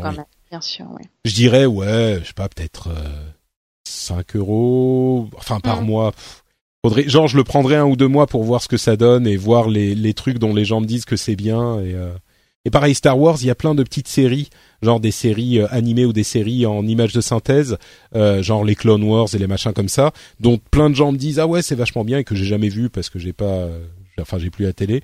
Je me dis oh peut-être pour voir ce que c'est. Mais oui, il faudrait pas que ça fasse 9 euros pour uniquement Star Wars, jamais de la vie quoi. Ouais oui non. Enfin, l'univers est dense, d'accord, mais quand même. Ouais, c'est ça, il n'y a pas assez. 10 euros pour Disney, Marvel et Star Wars, je testerai, je pense. Ah oui, oui, largement. Je pense que c'est 10 euros, oui, pour les trois, c'est possible. un très bon prix. Euh, une étude sur ce qui s'est passé, euh, c'était où déjà? À Austin, oui, quand euh, Uber et Lyft ont quitté Austin parce qu'il y a eu des nouvelles régulations qui ont été implémentées, euh, qui ont fait que, bon, pour, on va pas repartir dans l'explication, mais Uber et Lyft ont disparu d'Austin après quelques années euh, de présence là-bas. Et donc il y a une étude qui a essayé de comprendre ce qu'avaient fait les utilisateurs de ces services après. Et c'est une opportunité unique de voir ce qui s'est passé quand les services de ce type ont, ont disparu. Alors, 42% des utilisateurs sont passés à une autre société comparable. Donc 42% euh, euh, ont continué à utiliser des services de, de voiture, enfin de commande de voiture. Euh, 41% ont utilisé leur voiture existante au lieu de commander des Uber ou des Lyft. 9% ont acheté une nouvelle voiture et seulement 3% sont passés à euh, un transport public. Alors, j'imagine qu'à Austin, le transport public, c'est pas comme dans les villes françaises, ou en tout cas pas comme à Paris, quoi, où on a des, très bons transports publics. Hmm. Euh, mais voilà, bon, je sais pas si ça veut dire grand-chose, mais... Hmm. Euh, mais c'est les chiffres qu'on a eu. 42% pour une société équivalente, 41% ont utilisé leur propre voiture, Là où c'est le plus intéressant à mon sens, bon, 9% ont acheté une nouvelle voiture à eux, ok, mais moi ce qui m'intéresse c'est les 41% qui ont utilisé leur propre voiture, parce que je me dis que c'est des gens qui auraient peut-être au bout de quelques années décidé de ne pas renouveler leur voiture ou de, de se débarrasser de leur voiture, qui finalement mm. ils sont revenus. C'est c'est là à mon avis que c'est le plus intéressant dans cette euh, dans ces pourcentages. Bah oui, en fait, faudrait voir dans d'autres villes. Euh, ce que ça, pourrait donner quoi. Mm. Parce que c'est sûr qu'Austin, euh, enfin, j'imagine que c'est pas c'est pas Paris par exemple, donc euh, c'est nécessaire d'avoir un moyen de transport euh, fiable, enfin fiable.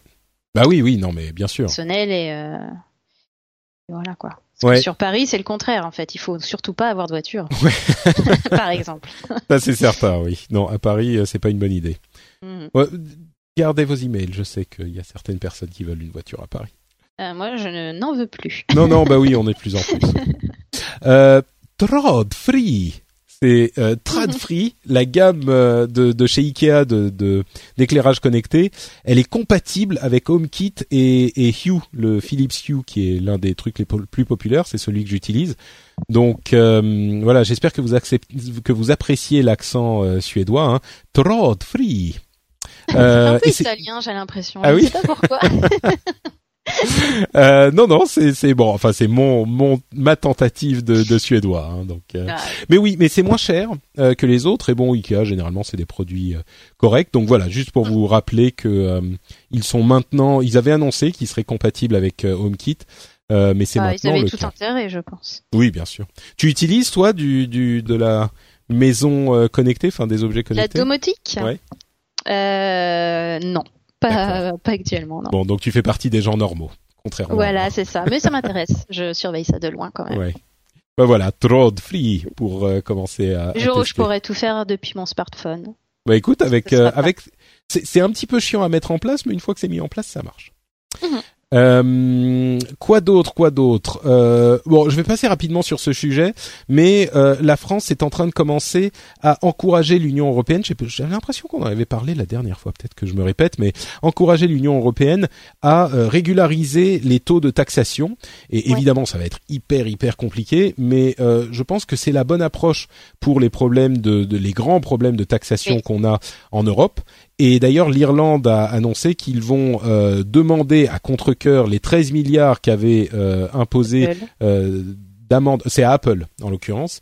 Euh, les, les 13 milliards euh, de, de, de rétro, c'était pas une amende, mais c'était une euh, une rétro-taxation parce qu'ils avaient, selon l'Union européenne, Apple avait bénéficié d'un taux de taxe trop Oui. bas. 2% Euh, et donc là- quand même. Hein. C'est ça, exactement, Au lieu de 2% au lieu des 12,5. 12 euh, et demi, bien. euh, voilà. Euh, mais bon, bref, il y avait l'Irlande dit que non, ça s'est pas tout à fait pa- passé comme ça, machin. Là, Ils ont fait appel hein, de toute façon. Bah oui, c'est ça, et ils vont demander l'argent en attendant le résultat de l'appel, mais bon, de fait, ça ça lance un petit peu les choses dans ce dans ce domaine. Et le truc plus positif, à mon sens, c'est oui, ça va être compliqué. Oui, on est euh, des dizaines à devoir se mettre d'accord et ça va pas être facile parce que tout le monde a ses. Mais c'est c'est bien de commencer à, initier bonne, cette euh, uniformisation parce qu'il n'y a pas d'autre solution. C'est la bonne voie, oui, Mm. bien sûr. Euh, quoi d'autre, quoi d'autre? Les, les États-Unis ont estimé, alors c'est pas la même chose qu'en France, on a plus de protection des utilisateurs en France, mais euh, il y a une, un- une cour de justice aux États-Unis qui a estimé que les euh, les conditions d'utilisation étaient valables même si on ne les lisait pas. Et bon, généralement, ne nous mentons pas, euh, on ne les lit aussi. pas parce qu'elles font 40 pages. Oui, bien sûr, toi si, tu, Bien tu, sûr, tu, tu les lis tout le temps, Camille, d'accord. bien sûr. Oui, donc tu, tu pourrais me réciter par exemple les, conditions- les conditions d'utilisation d'Uber. Euh, mais là où c'est intéressant, c'est que il y a certaines conditions d'utilisation qui disent que euh, les utilisateurs renoncent à leur droit de euh, faire un, un procès en, en groupe. Je sais plus comment s'appelle, procès en Oui, je, je vois ce que tu ouais. veux dire, mais je n'ai Euh, plus. le- les class action en fait aux États-Unis. Mm. Et du coup, enfin, bon, peut-être que ça va monter un peu plus haut cette euh, cette décision parce que ça me paraît euh, assez hallucinant de pouvoir renoncer à certains de nos droits aussi importants euh, dans ces dans ces conditions d'utilisation qui sont aussi opaques. Quoi. Bref, euh, on arrive au dernier sujet de cette euh, de ces news et rumeurs. Euh, Bitcoin a atteint 4000 dollars. 4000 dollars pour un bitcoin et là je me dis 4000 j'aurais peut-être dû euh, j'aurais peut-être dû acheter des bitcoins il y a quelques années. Si on avait su. Oui, j'en ai aucun moi. T'as des bitcoins toi? Hmm, non. Bon, bah voilà.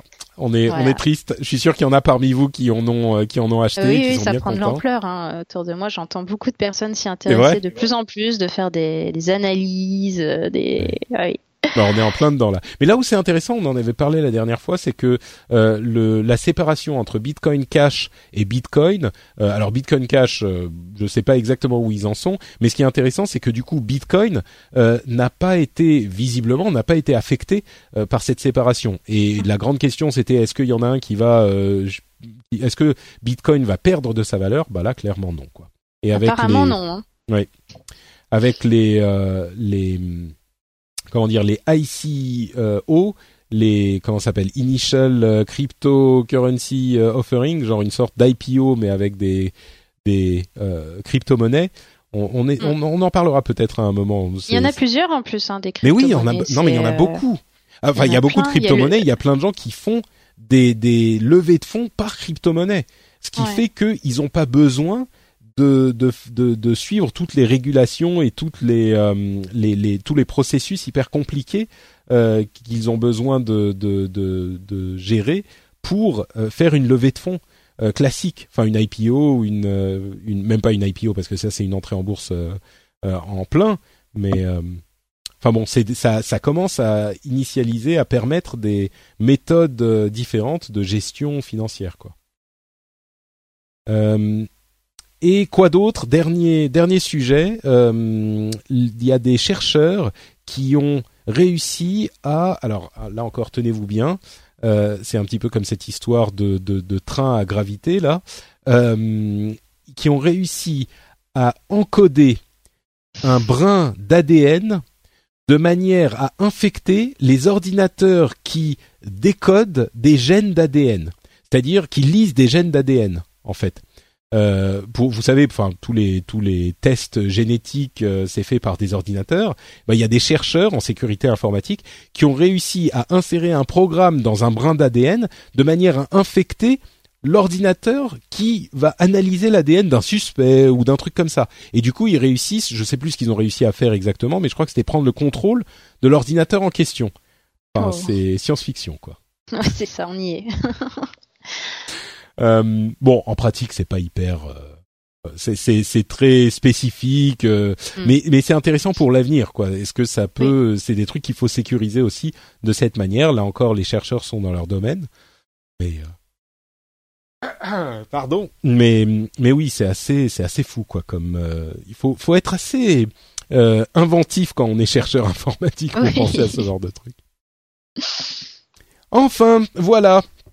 Donc euh, pour nos news et rumeurs diverses euh, sur lesquelles on est passé un petit peu rapidement, j'espère qu'il y aura des trucs, euh, il y aura eu des trucs intéressants qui vous auront amusé dans ces parties news et rumeurs. Est-ce qu'il y a d'autres trucs que tu voulais, tu voulais évoquer, Camille, ou est-ce qu'on arrive au bout de cet épisode? Je pense qu'on a fait le tour de, de beaucoup de choses déjà.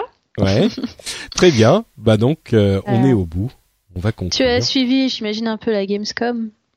Euh, oui, oui, bien sûr, oui, tout à fait. Il y a des trucs que tu voulais noter là-dedans? Je sais que t'es es, encore plus gameuse que que. Qu'est-ce que euh, tu, penses de, de la Scorpio, la Xbox euh, One X La Xbox One X, bah écoute, on, on en a euh, pas pas mal parlé au moment de le 3. Mon avis a pas tellement évolué. non, je, je pense que euh, comme les auditeurs du rendez-vous jeu le, le savent. Euh, c'est une, une console qui va avoir un public assez réduit.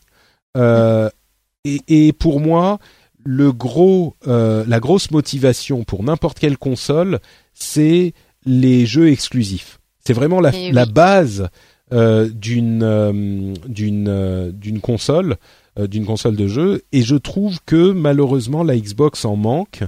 et on a vu donc dans cette dans cette conférence, cette petite conférence euh, qu'ils ont fait, qui était même pas une conférence, mais enfin une vidéo de présentation qu'ils ont fait là aujourd'hui pour la Gamescom euh, chez Microsoft. Euh, je les ai trouvés encore un petit peu, un petit peu faibles à ce niveau. et du coup, ils ont une politique qui est tellement hybride entre le PC, ils ont énormément poussé le PC que je suis, je pense que les les les parties, enfin les gens qui sont intéressés par euh, la Xbox One X spécifiquement, qui est plus chère et plus puissante, mais mais bon, mais plus chère. Je pense qu'ils vont être proportionnellement euh, assez peu nombreux, quoi. Non, ça quelle est ton analyse, les, les fans ultimes de la marque. Hein.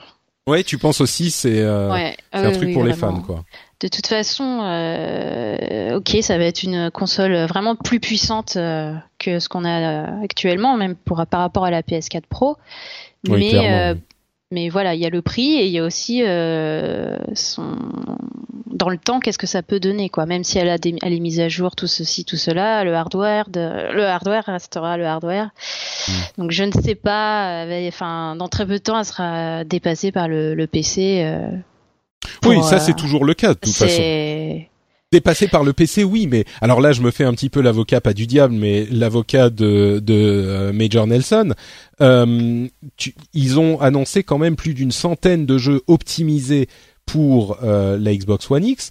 Et si tu veux, on, on, on dit la fondation c'est les jeux exclusifs, mais il y a quand même énormément de jeux qui sont disponibles sur euh, les les deux entre guillemets plateformes de la la PlayStation et la Xbox One. Si tu veux jouer avec des graphismes euh, vraiment optimaux, comparables à ce qu'on peut avoir sur PC, euh, sans t'emmerder avec le fait d'avoir un PC haut de gamme qui en plus est genre euh, trois fois plus cher que euh, cette console, et tranquillement dans ton salon, euh, bah pour le coup, euh, la, la, Xbox One X est hyper intéressante. Et les jeux, ils ont plus d'une centaine de jeux qui seront optimisés pour la Xbox One X. Euh, si l'idée c'est d'avoir l'équivalent d'un PC haut de gamme ou presque, hein, bien sûr, c'est pas Oui. le PC à 2500 euros, mais ou presque euh, pour c'est c'est c'est 500 ou 600, j'ai oublié, c'est 500 hein, Oui. euh, euros 500. pour 500 euros, bah, c'est quand même une affaire, non? Mhm. Et tu sais, c'est quoi la plus belle exclusivité de la Xbox One? Dis-moi. Sa manette. Ah, moi j'aime bien les manettes PlayStation, mais euh, Oui, oui, oui, oui. mais, tu préfères quand même les manettes Xbox. Non, en fait, je pense que d'un point, si j'écoute que mon cœur, forcément, je vais aller vers Sony parce que j'ai toujours adoré PlayStation. Hmm. Mais euh, objectivement parlant, là, c'est une perfection cette manette quand même. Oui, d'accord. Ouais. Voilà. Bah écoute, voilà une raison de plus pour aller vers la Xbox One X. Mais c'est vrai que quand je, moi étant joueur PC, euh, je, je pense, euh, bah je me dis, bah je m'en fous, j'ai mon PC. Mais je pense qu'il y a, il y a des gens pour qui ça, ça sera intéressant. C'est juste que la, la partie euh, de la population qui va être intéressée par cette proposition spécifique, je pense, va être assez, euh, assez réduite. Mais, mais même eux, ils en sont conscients. Donc Ouais. euh, simplement, Et très américaine, sûrement. ah cette présentation était hyper, euh, hyper américaine en plus. C'était chaque marketing. euh, conférence Microsoft, c'est, c'est, Ouais, ouais, c'est un peu. Je pense qu'on est un petit peu euh, allergique ça- quand même, ouais, ça transpire euh, une culture euh, qui est, particulière. qui, est- qui n'est pas, les- enfin voilà, qui est pas habituelle. Enfin, Bah, le truc, c'est c'est que toujours même. intéressant à observer, quoi. C'est très. euh, Mais ce qu'il y a, c'est que même les, les conférences, on a l'habitude des conférences américaines, genre euh, Google, Apple, euh, Facebook, Oui. euh, Amazon, ils en font tout le temps. Mais il y a dans le monde des consoles, et je crois dans le monde de Microsoft, euh, des consoles Microsoft, parce que même Microsoft, bon, je dirais peut-être. Panos Panay, il est un peu comme ça, euh, grandiose. euh, il fait des grosses, euh, des, grands, des grandes déclarations et tout ça. Mais particulièrement dans le monde des consoles Microsoft, ils en font beaucoup, quoi. Et, et, et c'était, moi, ça m'a, enfin, je pense qu'on, je sais, j'ai pas du tout encore vu d'analyse sur cette, sur cette conférence-là. Euh, mais il y avait tellement de, de, de marketing inséré dans le truc. C'était, ils voyaient un trailer et c'était oh, amazing, it's so Mais incredible. ça, oh, the Xbox One X thing is so great. et tout, et la musique à fond. Ouais, et c'était Les et néons les et, puis les interviews. voitures qui descendent du, Ouais. du plafond, forcément. Mais même les interviews qu'ils faisaient avec les les les développeurs de jeux qui sont disponibles sur toutes les consoles, bien sûr, ils sont là pour vendre leur leur beefsteak et c'est normal. Mais tu vois, ils parlaient de leur jeu et puis ils disaient "So, can you tell us how amazing it's gonna be on Xbox One X?" Et ils C'est disaient "Ah oui, sur. Xbox One X, ça va être tellement mieux avec ce tel truc et tel truc."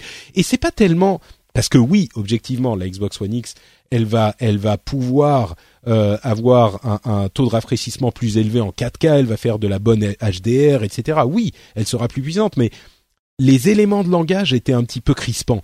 Genre, euh, des, tu sentais les phrases écrites par les gens du, du des relations publiques, tu vois, des relations presse, des trucs du genre. With the power of Xbox One X, we can render uh, much, so many more polygons, and we can render in true 4K. Et tu dis, oh, c'est tellement fou. ouais. C'est un vrai show, en fait. Hein. Et c'est un vrai show, mais enfin Mais bref, bien- on, va, on va encore me dire que je suis anti Microsoft. euh, on va encore me dire que je suis anti Microsoft. C'est tellement pas le cas. J'adore Microsoft et il y a plein de trucs que. Enfin bon, bref.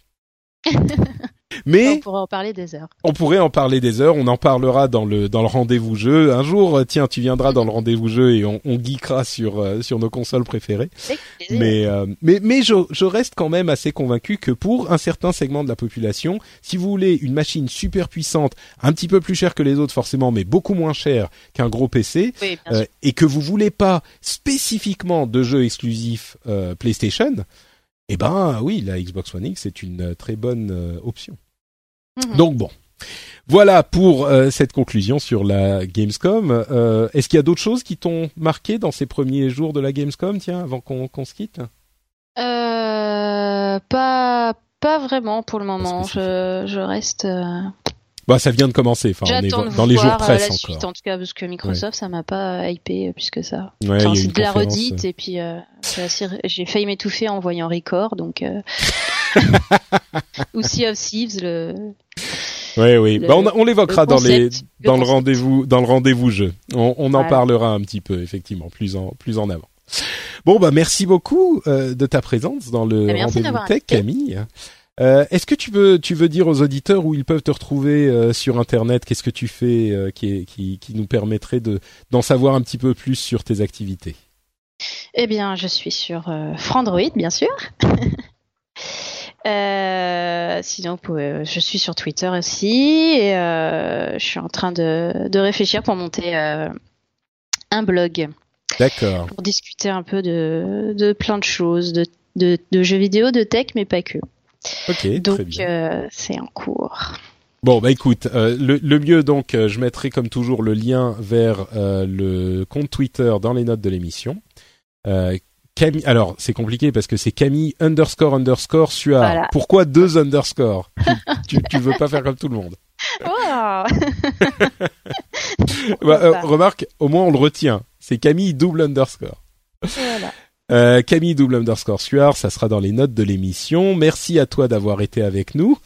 Euh, pour ma part, c'est Note Patrick sur Twitter et sur Facebook. Vous pouvez retrouver euh, dans sur frenchspin.fr euh, les notes de l'émission. Vous pouvez aussi venir commenter, nous dire si on a dit des choses euh, un petit peu trop bêtes ou un petit peu intelligentes aussi. Euh, vous pouvez également aller sur tiens que je dise je dise pas de bêtises sur iTunes pour laisser des commentaires et des reviews. Vous pouvez par exemple faire comme Hank Soon qui a dit toujours un excellent moment, euh, un son toujours nickel. J'espère que c'est le cas aujourd'hui. J'utilise un matériel un petit peu différent qui avait un petit souffle. Que bon, bref, un son toujours nickel, des sujets magnifiquement traités et très variés, un incontournable des longs trajets matinaux. Merci Patrick, merci à toi Hank Soon et merci à tous ceux Hank Soon qui nous vient de Belgique d'ailleurs. Euh, merci à tous ceux qui laissent des commentaires sur iTunes ou sur votre logiciel de podcast préféré. Euh, et surtout, merci à tous ceux qui, euh, comme je le dis toujours, choisissent de soutenir l'émission sur patreon.com slash rdvtech. Vous revenez de vacances, vous êtes devant votre ordinateur ou même sur votre téléphone. Vous pouvez très facilement aller sur le lien qui est dans les notes de l'émission, patreon.com slash rdvtech et devenir vous aussi euh, patriote. Vous verrez, euh, il y a des petites euh, récompenses diverses comme des accès au contenu exclusif patriote que je fais des éditos de temps en temps. Il y a l'accès au Slack, au forum de, de discussion, enfin l'outil de discussion des patriotes où on s'amuse bien tous ensemble, même pendant l'été, il y avait quand même du monde, euh, etc., etc. Donc allez y jeter un coup d'œil sur patreon.com/slash rdvtech si ça pourrait vous intéresser. On vous remercie infiniment de nous avoir écoutés pour ce dernier épisode de l'été et n'oubliez pas que euh, à la rentrée Dernière information hyper importante, donc le 16 septembre, on va se retrouver tous ensemble entre amis au euh, Corcoran du Sacré-Cœur à Paris. Euh, on a une petite rencontre annuelle. Et ça sera comme toujours à, à ce bar sympathique, euh, le Corcoran du Sacré-Cœur, le 16 à 16 heures. Donc le 16 septembre à 16 heures. J'espère que vous serez là nombreux. On était, on s'était beaucoup amusé les années précédentes. Donc j'espère que vous nous rejoindrez cette année euh, et qu'on pourra passer un petit moment ensemble. Euh, donc le 16 septembre au Corcoran du Sacré-Cœur. J'aurai un blog euh, sur le, enfin un article sur le blog de l'émission, le blog du des podcasts, pour vous donner toutes ces indications aussi. Vous pouvez retrouver ça sur frenchspin.fr. Merci encore une fois à vous, doutes, à vous tous et toutes et rendez-vous dans 15 jours. Ciao ciao